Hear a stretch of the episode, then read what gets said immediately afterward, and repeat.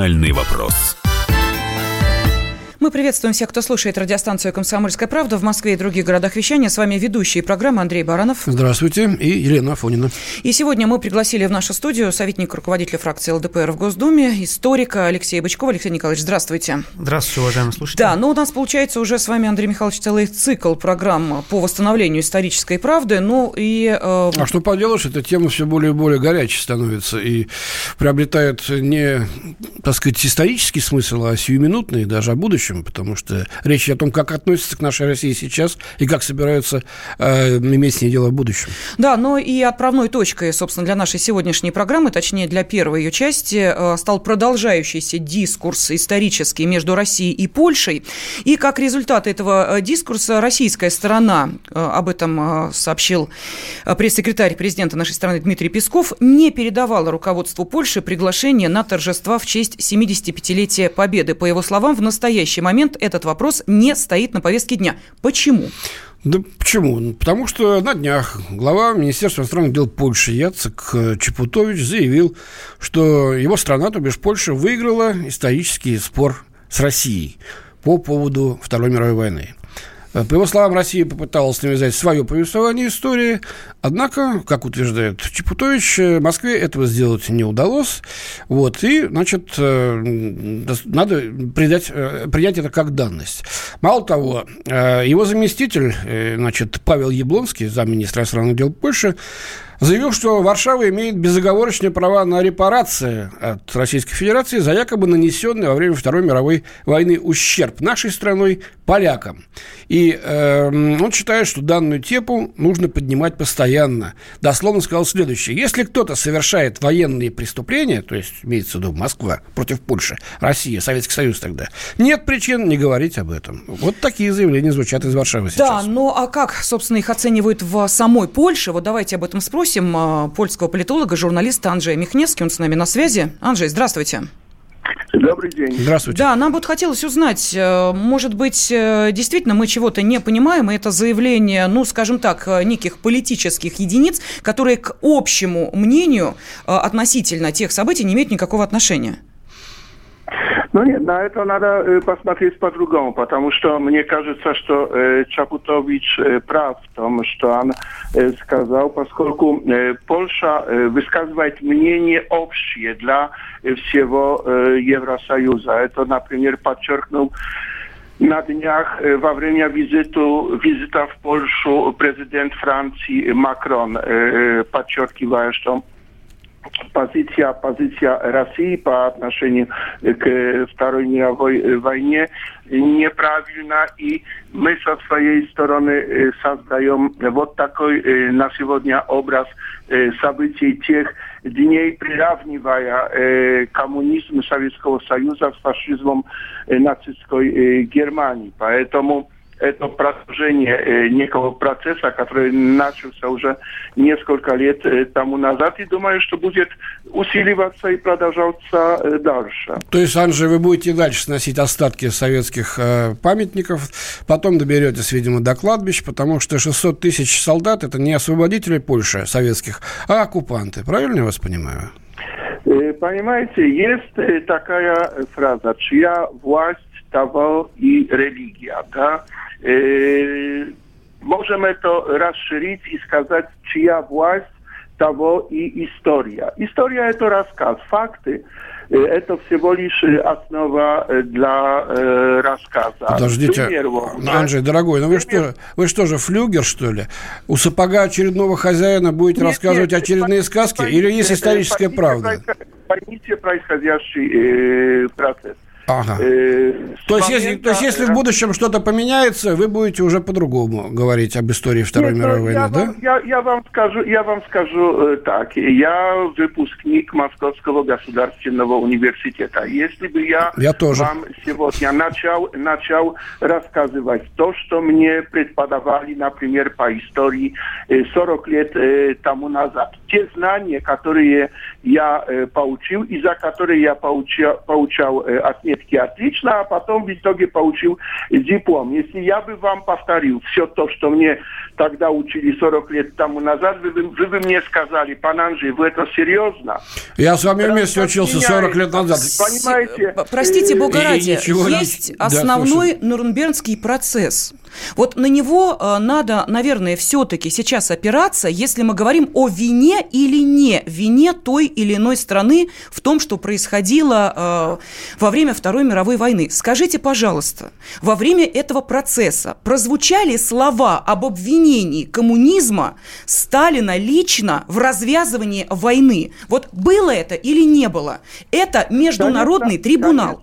Конечно, э, конечно, этого не было. Э, и надо учесть одно. Э, изменились э, условия, изменилась вообще политическая обстановка в Европе. Распался Советский Союз, социалистическое сотрудничество, весь наш лагерь, который образовался после Второй мировой войны, распался и пришла новая власть, и с новой властью пришла новая история. Это нормальный исторический... Потом придет Аллилуйя! Это власть, значит, что Вторую снова... мировую войну выиграла Америка.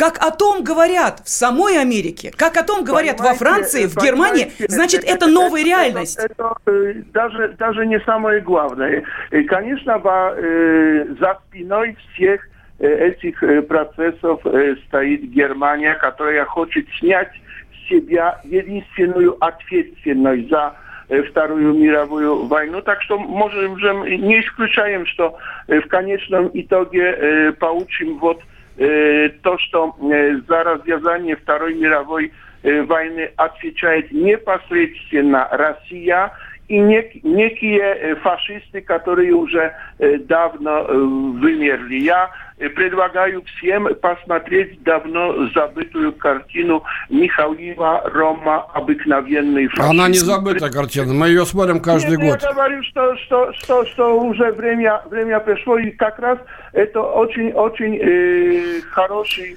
Скажите, уважаемый коллега. В, а, Анжей, простите, а с нами в студии историк Алексей Бычков. Вот Алексей Николаевич вам вопрос хочет задать, mm-hmm. пожалуйста. Да, скажите, пожалуйста, я как эксперту хотел бы э, спросить, как вы относитесь к событиям 1938 года, когда Польша вместе э, с Францией Англией э, и э, расчленили Чехословакию, когда было вторжение польских войск в Чехословакию еще до начала Второй мировой раз, войны. Раз, раз, и когда Советский Союз предлагал защитить Чехословакию от вот этого вторжения, и не является ли вот как раз этот факт началом или предначалом Второй мировой войны, как вы считаете? Надо, во-первых, разделить две вещи. Польша не принимала участия в Мюнхенской конференции. Чудовищно. Принятые, принятые там решения не были приняты тоже Польшей. А зачем тогда вы в Тешинскую область Польша полезли? использовала момент, использовала О. момент и вошла на, в территорию... Польши, понял, момент. Польше позволительно использовать момент, оккупировать государство и уничтожать Нет, его, с карты стирать просто мировой, а Советский Союз агрессор. Перед Чехами и Словаками, и считаем это нашей ошибкой нашей политики, что мы сделали этот шаг, который ничего нам не дал, кроме позора. И это мы признали, и мы сказали честно, мы действительно допустили ошибку, входя а когда, это, это, а когда это вы честно, официально признали? Я что-то не помню. Почему-то этот момент это... упускают все ваши политики, которые делают заявления последних вот лет, последних месяцев, и как-то забывают о Мюнхенском сговоре 1938 года, о разделе Чехословакии, о вторжении Германии и Польши на территорию независимого э, государства. Так вы тогда несете ответственность это, наравне это, с Германией это, за развязывание это Второй было, мировой? Было наверное, можно, э, можно э, искать э, многие, так сказать, первоначальные э, моменты э, развязания Второй э, мира, мировой э, войны. Когда это э, произошло? Был ли это 1938 э, год или был это Но при этом вы однозначно решили, что Советский Союз виноват в развязании Второй мировой войны. При этом однозначное решение «да, виноват», говорите вы, при этом утверждая, что непонятно, а когда же все началось. Анжи, у меня конкретный вопрос к вам. Вот э, мы начали нашу программу с того, что э, сейчас э, высылаются приглашения на празднование 75-летия Победы. Скажите, пожалуйста, вы хотели бы, чтобы руководство Польши ну, любое представительство, да, было на параде Победы в Москве? Лично я, лично я, я бы, э, я бы хотел, потому что любой э, диалог э, лучше э, отсутствия этого э, диалога. И если мы говорим про позицию Польши, если говорим про э, позицию э, Прибалтики, она в основном ничем не отличается от позиции всего Евросоюза. Можно сказать, что мы в авангарде в этих э, процессах, но не так, чтобы, чтобы эти процессы были не э, отличались от мнения других, других стран Евросоюза. Мы говорим о общей европейской, так сказать. Понятно же. Ну, то есть вы, вы говорите так, как, как вам советует Спасибо новый большое. хозяин. Спасибо, Политолог, да. журналист Анджей Михневский был с нами на связи. Здесь я вспоминаю Козьму Прудкова. Если на клетке с тигром будет написано «слон», не верь глазам своим. Если весь Евросоюз сказал, что Россия наравне, э, Советский Союз, прошу прощения, наравне с Германией ответственна за начало Второй мировой, значит, все сказали «есть» и будем эту политику проводить дальше в массы. Чем мы можем ответить? Через несколько минут узнаем. Национальный вопрос. 27 сентября 2019 года. Главный редактор издательского дома «Комсомольская правда» Владимир Сунгоркин в своей программе «Что будет?» У нас очень сильная налоговая служба. Руководитель ее, господин Мишустин, это один из выдающихся управленцев. Ему бы возглавить правительство. 15 января 2020 президент России Владимир Путин предлагает кандидатуру нового главы правительства Михаила Мишустина. Каждый четверг в своей авторской передаче Сунгоркин дает прогнозы о том, что будет с Родиной и с нами в 8 вечера по Москве.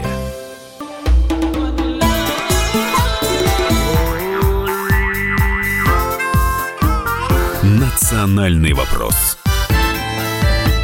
В студии Андрей Баранов. И Елена Фонина. С нами сегодня советник руководителя фракции ЛДПР в Госдуме, историк Алексей Бычков. И мы пытаемся понять все-таки, насколько прав или насколько не прав глава польского МИДа э, Яцек Чепутович, который заявил о победе Варшавы в историческом споре с Россией относительно трактовки истории Второй мировой а войны. следующее будет, как уже заявил его зам, репарации – Россия будет выплачивать Варшаве, никуда не денется, заявил его заместитель. И речь идет там о сотнях миллиардов долларов. Ну и вот вопрос нашим радиослушателям хотим задать сразу. Как вы считаете, мы действительно проиграли Польше этот исторический спор. Если, как сказал нам э, на связи, вот бывший с нами несколько минут назад политолог и журналист, польский политолог Анджей Михневский, мнение общее для всех стран Евросоюза. Вот то, что сейчас э, озвучивает Польша, это общее мнение европейских стран. Россия, точнее Советский Союз, наравне с гитлеровской Германией э, ответственна за начало Второй мировой войны. Так думает весь Евросоюз. Выходит, мы проиграли?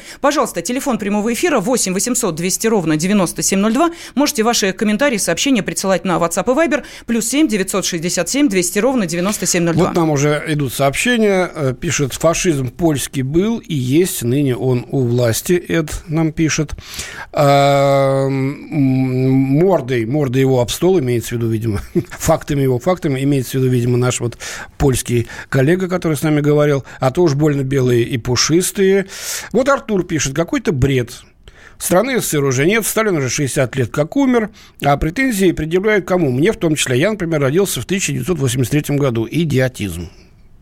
Вот здесь, Андрей Михайлович э, и уважаемый Алексей Николаевич, у меня возникает вопрос, а может быть, действительно мы слишком большое значение придаем вот этим историческим дискурсам? Ведь есть же уже поколение взросленное, которое говорит о том, что, слушайте, ну это как 1812 год. Ну когда это было? Мне-то от этого что? Ну признают Советский Союз виновным в начале Второй мировой, не признают его виновным. Какая нам от этого разница? Вот такое отстраненное отношение к истории, оно объяснимо, оно нормально? Есть э, хорошая цитата великого политического деятеля Петра Аркадьевича Столыпина. «Народ, не имеющий исторического самосознания, есть навоз, на котором произрастают другие народы». То есть, в принципе, для чего это делается? Для того, чтобы э, сегодня Россия, она приняла тот факт, что она э, не правоприемник Великой Российской империи, Советского Союза, она выдуманная история. То есть, такого государства нет, не было, и он всегда был виновником. Если взять историческую правду, хотя наш коллега из Польши говорит, что исторические факты это всего лишь э, возможность использовать политиками. Трактовки, да, да. да. Но я вот к историческим фактам все-таки как историк вернусь и скажу, что э, ровно 75 лет назад э, сейчас проходила Ялтинская конференция, да, где встретились лидеры великих держав и послевоенное устройство определяли мир.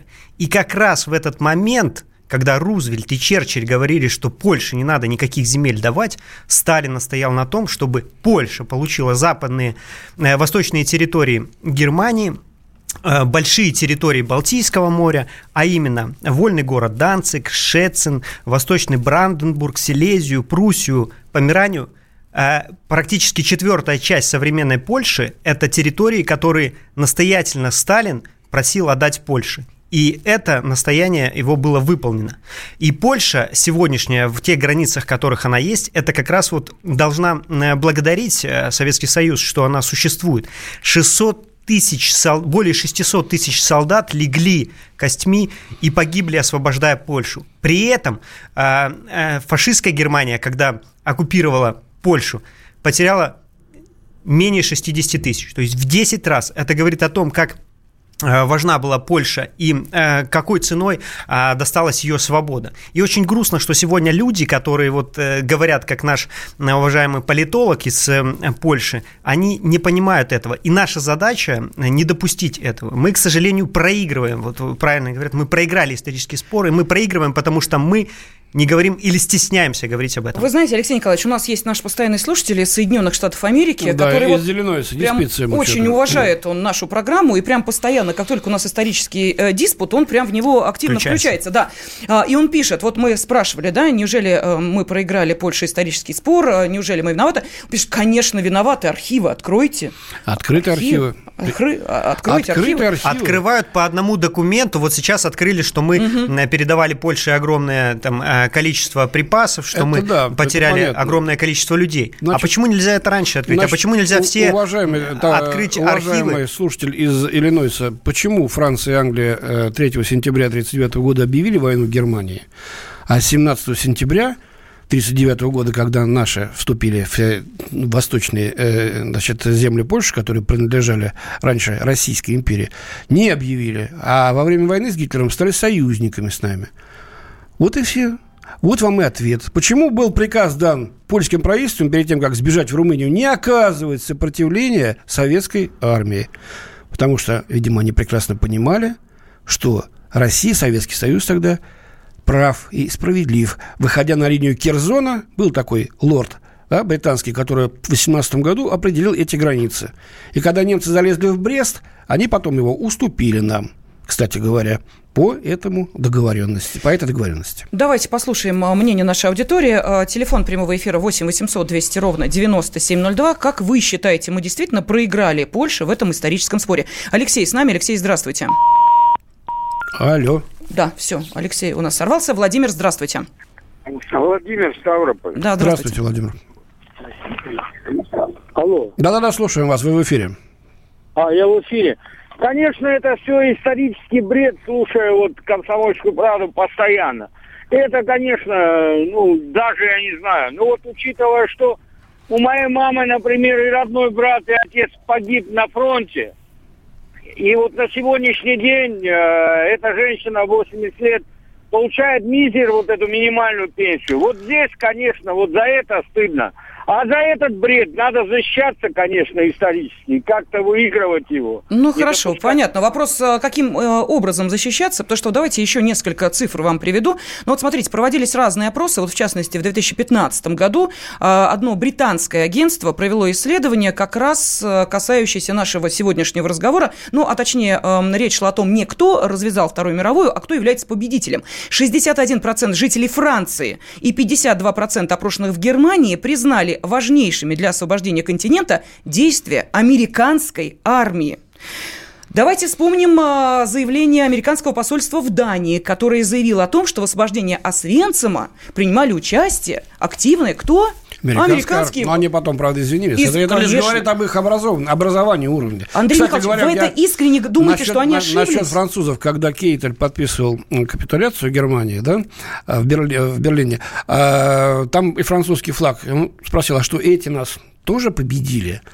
Вот. А теперь французы считают, что они вот такие. Хорошо, давайте перенесемся в Германию, пожалуйста. Лидер партии «Альтернативы для Германии» в Бундестаге Алис Вайдель, она высказала соболезнования беженцам из Восточной Пруссии, пережившим чуть ли не геноцид со стороны советской армии. Причем она даже не упомянула, а что, собственно, они бежали-то? А что, собственно, советская армия делала на территории э, Германии, Пруссии? Ну, понятно, кстати, Нюрнбергский, по решению Нюрнбергского трибунала Восточная Пруссия была устранена как э, субъект международного права и перешла под юрисдикцию Советского Союза и Сувалковское воеводство ныне Польши. Часть, половину Восточной Пруссии получила от Москвы, помимо тех земель, которые она получила на Западе. Да, Алексей Николаевич. Здесь простой принцип используется, да, э, как раз вот перенятые э, гитлеровской Германии – чем чудовищнее ложь, тем быстрее в нее поверят. То есть здесь как раз используется этот прием, и э, я бы вот в продолжении нашего слушателя сказал бы, его слова, нам надо защищаться более активно. Нам не защищаться надо, нам наступать надо. И мы, к сожалению, вот постоянно а, в роли защищающихся и в роли вот таких э, мальчиков для битья. А у нас факты, у нас историческая правда за нами. И нам надо действовать. Очень похоже, вот то, что нам сейчас пишут, я буквально зачитаю да, очень быстро. Мы всегда оправдываемся, надо работать на опережение. Андрей Москва. Нельзя отмахиваться от дискуссий, споров, только лишь называя оппонентов недоумками, идиотами. Надо идти доказывать нашу правоту, правоту нашего народа. Подождите, я не очень понимаю, что значит значит доказывать правоту? Есть очевидные факты, есть документы. И тут мы сталкиваемся с тем, что кто-то эти документы трактует так, как им хочется, кто-то вообще выдумывает, как э, э бывший президент Украины, который вот на прошлой неделе э, разразился да, заявлением о встрече... Да, не-не-не, о встрече э, Гитлера и Сталина. А, Львове, да. Тайном, да. Львове. войны. На наш вопрос в прямом эфире, вы откуда это взяли, он говорит, из прессы. Понимаете? Вот дальше, когда мы а, слышим а, от посольства, американского посольства в Дании заявление заявление о том, что Освенцим освобождали американцы, следующее, дальше, да, вот пошагово, следующий этап какой? Журналист говорит, а я это слышал, а, пожалуйста, американцы заявили, так, что они освобождали. Так и, и дальше ну, это становится что правдой. Они имеют право писать, что хотят. Дальше Здесь... это становится правдой. Вот в чем ужас. Здесь отличный наш э, аргумент, ну, если можно так сказать, отличный. Mm-hmm. Э, все считают, что американцы внесли... Э, вот Европа, кого не спроси, да, из людей э, взрослых, э, считают, что Соединенные Штаты Америки внесли решающий вклад э, значит, в разгром фашистской Германии. Пожалуйста, был э, хороший эпизод. В МГИМО, кажется, было, э, было мероприятие, при приехали американцы и, соответственно, а, российские студенты поровну было примерно в зале по 100 человек и с той и другой стороны. И вот задал, а, задал студент американский такой вопрос. И его профессор наш попросил, пожалуйста, тех, кого коснулась эта война, или кто-то погиб в этой войне, встаньте с американской стороны. Стало два человека, uh-huh. да, у кого uh-huh. погибло. Встаньте, пожалуйста, э, с, с нашей стороны, ребята, у кого погибли родственники, бабушки, дедушки. Встал практически весь зал. 30 миллионов человек практически, да, сейчас эти цифры постоянно перевираются. 27 сейчас официально. Да. А, э, Соединенные Штаты Америки 450, Великобритания около 400. Ну, вот эти цифры, пожалуйста, Недавно был э, в Госдуме как раз была... Алексей Николаевич, прошу прощения, мы да. сейчас уйдем на небольшой перерыв, и э, после обязательно Факты, продолжим цифры эту тему. Да-да-да. И процентное соотношение. С нами историк Алексей Бычков и ведущий программы Андрей Баранов. Елена Фонина. Рожденный в СССР. По матери я из Рязани, по отцу из Тамбова. Доктор исторических наук. Будем раскидываться друзьями, враги придут на наши границы. А потом у них может возникнуть мысль эти границы еще и пересечь. Зав кафедрой международных отношений. Вы знаете, а может быть нам Лаврова-то она Карлсона заменить, который вот на крыше живет. Спокойствие, только спокойствие. И просто Николай Платошкин. Мы же с вами сверхдержава не потому, что мы большие, не потому, что у нас ракет много, а потому что от мнения русских очень много зависит, понимаете? Николай Платошкин. Каждую пятницу на радио «Комсомольская правда» в 6 вечера по Москве подводит итоги недели и говорит... Ничего, абсолютно ничего, просто нифига, кроме правды.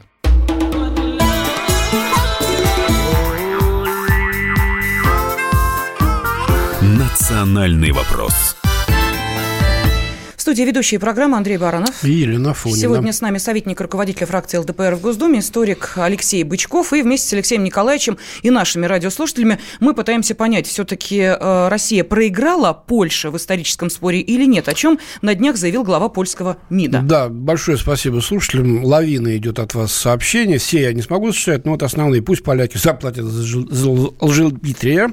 Игорь считает, конечно, проиграли, потому что мы только оправдываемся. А это заведомо э, проигрышная э, позиция. Мы поражение не признаем, пусть новые Геббельсы заткнутся, считает Эд. И вот хорошее от Эмиля, значит, объяснение, почему так происходит. А скороносные фильмы США смотрят миллиарды, и не по одному разу. А там про роль СССР в Великой Отечественной войне ни слова.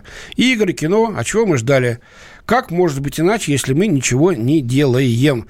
Ну, э, кое-что-то мы все-таки делаем, поэтому, э, может быть, не совсем камнем лежим, под который вода не течет, но действительно на Западе, увы, э, наш голос и так-то не слышно, но его еще и глушат с удовольствием. Ну что, Алексей Николаевич, давайте э, подведем небольшой такой итог э, нашей первой части да, программы «Национальный вопрос». Вот ваше мнение все-таки. Это э, история с переписыванием истории, простите за автологию, она будет повторяться, нагнетаться, усугубляться? Ведь, как сказал нам польский политолог и журналист Анджей Михневский, это общее мнение Евросоюза и точка.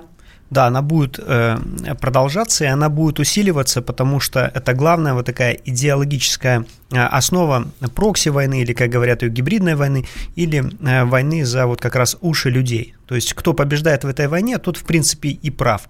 Поэтому она будет продолжаться, усиливаться, и мы здесь должны действовать э, при помощи фактов. Вот недавно в Госдуме прошла выставка Ялтинская, как раз конференция, и там четко вот показано количество в процентном соотношении погибших э, советские войны, э, Соединенные Штаты Америки, э, Великобритания – там меньше 0,5%, у нас почти 15%. Да? То есть вот эти соотношения, они э, дают понять. И, естественно, э, мягкая сила. Фильмы, э, все знают про рядового Райана «Убить фильм», да, где последнего э, сына э, в семье спасают, э, так как он был третьим там, и последним. Надо было его сохранить жизни. Ну, никто, да, ну, или четвертым, да. Но никто не знает про русскую мать, которая похоронила 9 своих детей, да, всех.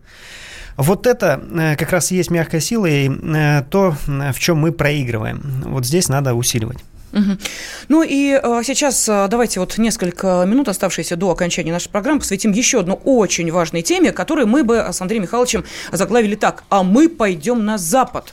А, речь идет о тех странах, по которым с визитом прокатился госсекретарь США Майк Помпео, который, кстати, вот позитивно оценил результат своей поездки. Где же он был? В Белоруссии, Казахстан посетил и Узбекистан. А, ну до этого на Украине побывал. На Украине побывал да, да, и подчеркнул, что его визиты помогли еще больше укрепить партнерские отношения Соединенных Штатов с этими республиками. Во как. Ну, а особо, так сказать, эм, тесные объятия, неожиданно, э, мы наблюдали где? В Минске, угу. в Минске, а не в Киеве. Ну, там все понятно. Там Зеленский просто сказал, ну, когда вы пришлете, наконец, человека, который будет отвечать за Украину, то есть наместник, э, значит, прокуратора пришлите, пожалуйста. А в Беларуси это вдруг приехал добрый молодец из океана и сказал, ну-ка, избушка, белорусская. Повернись ко мне передом, да, а к России задом. И что мы услышали? Скрип, скрип, скрип, скрип, скрип, скрип, скрип. И ножки-то затоптались. И стал говорить, э, уважаемый Алексей Григорьевич, э, Александр Григорьевич, простите, Лукашенко, президент Беларуси, о том, что у нас э, должны быть равно хорошие отношения и с Россией, и вообще старший брат мог бы быть не таким имперским, это Москва, имеется в виду, угу. и с Соединенными Штатами, и с Европой. Мы будем союзниками. Так не бывает союзниками можно быть, пока мы с Соединенными Штатами не союзниками, не союзники, нельзя быть союзниками и тех, и других. Иначе с вами случится, как с планетой Фаэтон между Марсом и Юпитером. Ее разорвало на пояс астероидов. Посмотрите, как сейчас это происходит с Украиной. Ну и президент Беларуси также заявил, что период холода в белорусско-американских отношениях закончился. А, давайте-ка вспомним. Несколько лет назад Э, Лукашенко у нас был, по-моему, последним диктатором Европы, если не ошибаюсь. А как И же? это да. гордое звание ему кто э, навесил-то? Не как американцы раз, ли? Э, наши западные партнеры, да, мы их называем. И здесь очень интересно, во-первых, да, в продолжении слов грехов нельзя, конечно, служить э, и Богу, и Мамоне, как говорят как говорит древняя поговорка, но и можно вспомнить, и в принципе Александр Григорьевич хорошо помнит события 2014 года и вот те иезуитские соглашения, которые подписывались Януковичем Западом, когда его благополучно сначала обещали ему все гарантии, угу. а потом его благополучно скинули. То же самое, и понимает Лукашенко, произойдет с ним. Но при этом реверансы ему важны э, перед встречей 7 э, февраля, которая будет с президентом Путиным. Реверансы в сторону Запада э, важны. А и здесь как раз вот Помпео, такой старый ЦРУшник, использует прием, эм, который использовал Наполеон. Если желаете добиться успеха в этом мире, то обещайте все – и не выполняете ничего. И здесь, в принципе, э, их политика как бы почему-то удается и успешно. Но при этом, э, повторюсь, э, Александр Григорьевич как раз тот человек, мы, если посмотрим на символы власти, там флаг, герб Беларуси, как раз тот человек, который хочет войти в историю, но при этом получить максимальный куш – да, то есть и э, быть объединителем, э, возвращателем таких э, советских границ, советского наследия, но при этом максимально э, выгодно э, эту историю преподнести угу. для себя, сохранить монархию, э, продолжение своего династического, скажем так, управления страной и э, хорошее место в будущем э, союзном государстве. Насчет того, что обещать все, Помпео уже говорил, мы на 100% готовы обеспечить нефтью Белоруссию. Да. Но это же полная глупость. Э, по каким ценам? Ну, я ясно, что это будет значительно дороже, чем она идет из России. Привезем да. через Атлантику, СПГ-терминалы, да, да, которые... Да, через Прибалтику, там все, все, на, все накрутки, там еще чего-то, построим ну, трубопроводы, которые... Андрей нет. Михайлович, ну неужели, э, давайте вот сейчас возьмем, да, Белоруссия, Казахстан, Узбекистан, мы не берем Украину, да, неужели э, руководство этих стран не понимает, что вслед за экономическими обещаниями от них потребуют политической отдачи? Но это же очевидно, как дважды два, и не понимать этого невозможно. Это значит, что что? Идя на подобный диалог, руководители стран уже априори соглашаются с таким развитием событий? Смотря что, то, что им, так сказать, посулят.